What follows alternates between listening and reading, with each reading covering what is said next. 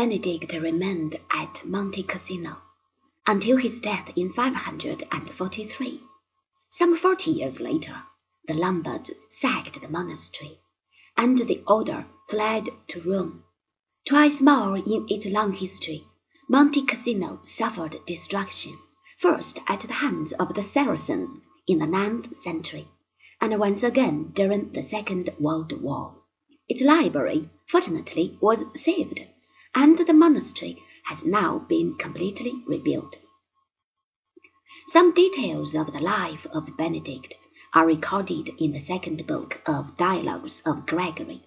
Much of this consists of tales of miraculous events and deeds, which throw some light on the general state of mind of the educated at that time.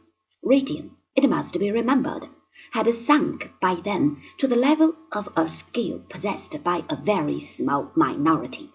These writings were not at all produced for a gullible mass of illiterates, as are the Superman and science fiction trash of today.